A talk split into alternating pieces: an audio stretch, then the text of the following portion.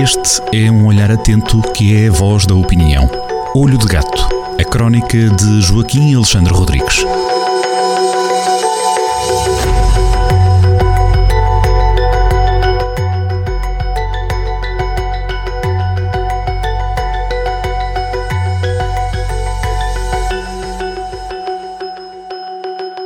Sejam muito bem-vindos a mais uma crónica assinada por Joaquim Alexandre Rodrigues em nova edição do Jornal do Centro, que já está nas bancas, edição desta sexta-feira, 19, 19 de janeiro. Já lá vão 19 dias deste novo ano. Isto passa a correr. Joaquim, bem-vindo novamente à rádio numa crónica que junta digamos que caracolices, não é? Até custa dizer a palavra, eleições e água. Que junção tão boa. Boa tarde.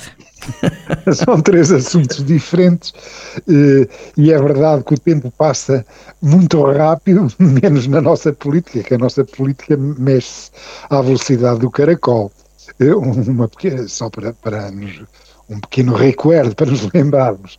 Esta crise política começou no dia 7 de novembro, quando a, a, polícia foi visitar o melhor amigo do primeiro-ministro e o chefe de gabinete à, residência oficial do primeiro-ministro, António Costa, e aliás o sinal até lá achou uns livros recheados de, de liquidez e umas caixas de vinho, uma coisa extraordinária, e portanto foi exatamente nesse dia que começou a crise. O primeiro-ministro imediatamente pediu admissão, como, como aliás lhe competia, atendendo àquelas circunstâncias tristes, e a partir daí começou este rame-rame, que é tudo devagarinho, eh, a dissolução da Assembleia da República Uh, só aconteceu 69 dias depois, foi esta semana exatamente, no dia 15 de janeiro, que aconteceu a dissolução da Assembleia da República.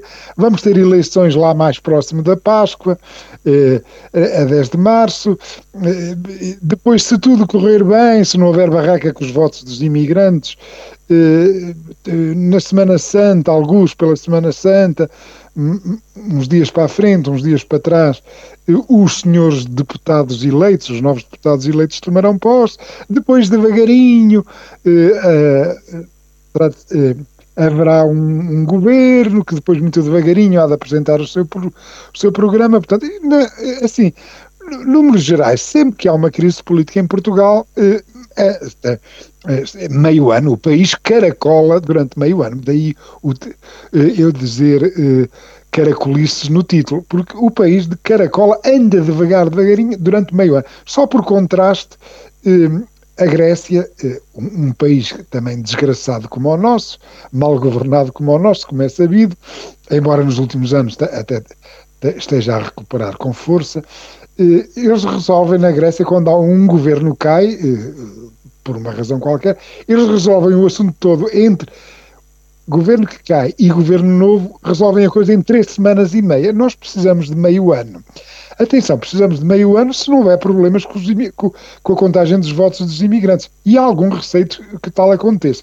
As pessoas, os ouvintes talvez estejam esquecidos, mas em 2022 foi uma desgraça, porque o, o, os nossos imigrantes votaram maciçamente, 265 mil, 260 mil, 235 imigrantes que votaram, simplesmente à volta de 160 mil votos foram anulados. Foram anulados porque não havia cópia, não, não vinham acompanhados da cópia do cartão de cidadão. 81% dos votos eh, dos imigrantes na Europa e 3% dos, dos votos dos imigrantes fora da Europa foram anulados, o que é uma falta de respeito pelos nossos concidadãos. Espera-se que pelo menos isso, e eu não estou muito certo, mas esperemos que pelo menos isso, que não aconteça desta vez. Bom, caracol, porque uma crise política demora meio ano, pelo menos meio ano para resolver. E isto tem custos tem custos, eh, neste momento, não são custos existenciais, eh, eh, não são custos existenciais, mas são, podem ser, pode ser um valente tiro no pé. Não nos esqueçamos que não foi por acaso que os ditos países frugais, a Holanda e os seus companheiros, a Suécia, países, os países nórdicos, os países que na altura eram designados, quando houve a, negociação de PRR, eram designados como países frugais, frugais, eh, eh, impuseram prazos apertados para a aplicação do PRR. Porquê? Porque eles já contavam com isto. Vários tinham a certeza absoluta que vários dos países que estão sempre de mão estendida a Bruxelas, como nós, que andamos desde 1986, há 40 anos, vergonhosamente de mão estendida a Bruxelas, países assim que iam dar tiros nos pés.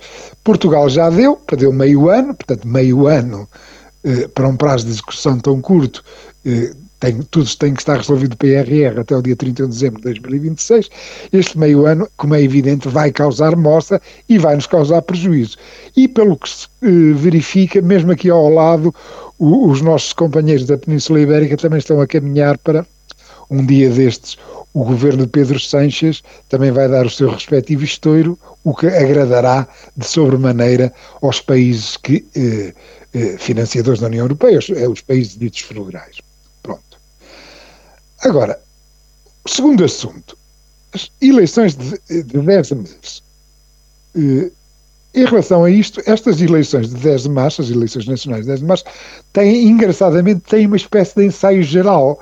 É uma peça de teatro aliás, de teatro de, de não grande qualidade, tudo o que se tem visto eh, tem sido de péssima qualidade, quer a nível do, do que se viu no Congresso do Partido Socialista, quer o que se viu naquele eh, número mediático do Sr. Ventura no Congresso de Chega, eh, tudo aquilo meteu um bocadinho de medo ao susto, mas este teatro vai ter um, um, ensaio geral que é nos Açores e está marcado para já daqui a três semanas, se estou a fazer bem as contas, daqui a três semanas.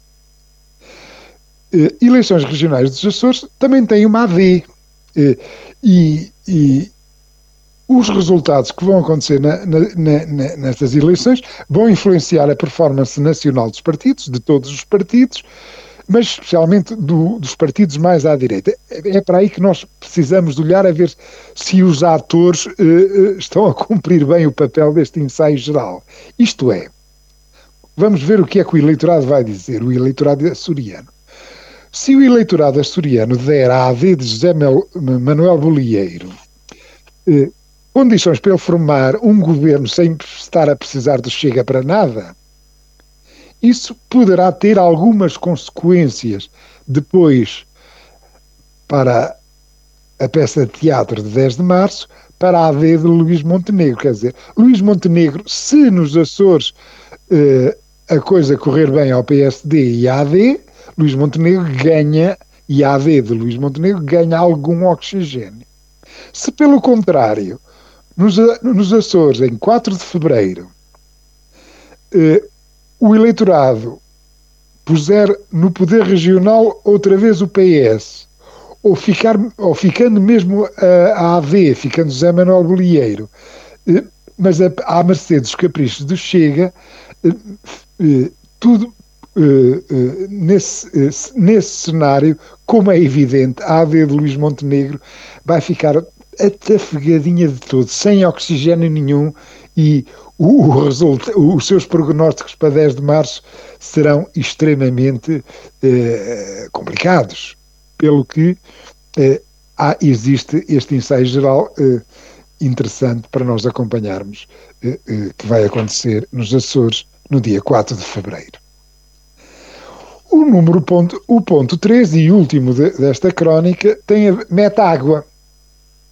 É um assunto que já foi tratado no Olho de Gato, mas que agora foi retomado na, na última edição do Jornal do Centro pelo, pelo engenheiro Pedro Baila Antunes, que faz, logo no título de, do seu excelente texto, faz um, uma pergunta, eh, uma pergunta que é uma pergunta central eh, que os vizinhenses deviam fazer aos seus eleitos e que e os eleitos deviam responder e nenhum responde.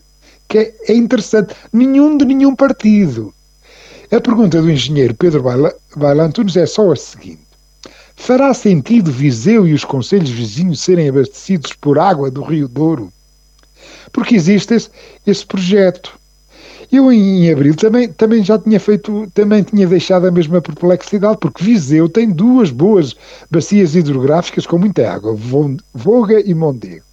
Voga, Mondego e os respectivos afluentes, como é evidente.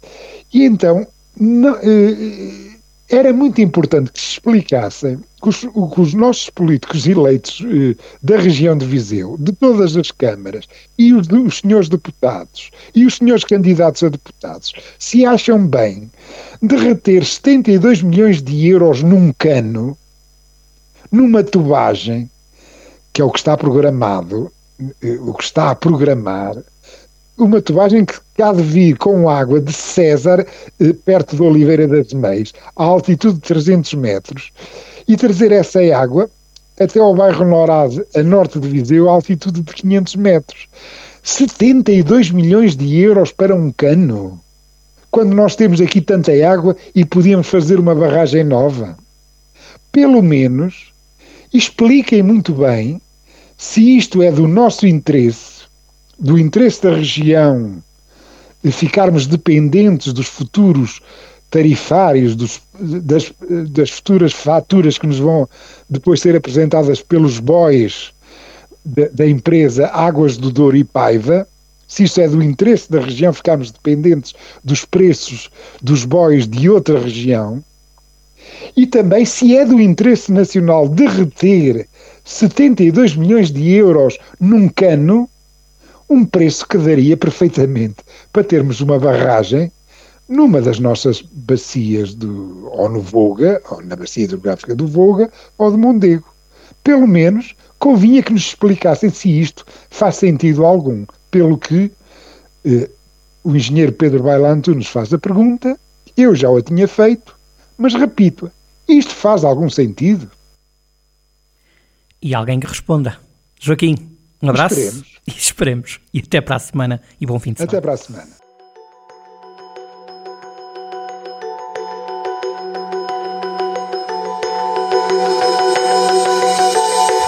Olho de Gato, a crónica de Joaquim Alexandre Rodrigues, na rádio às sextas-feiras, com repetição nas manhãs de domingo e sempre no digital em jornaldocentro.pt.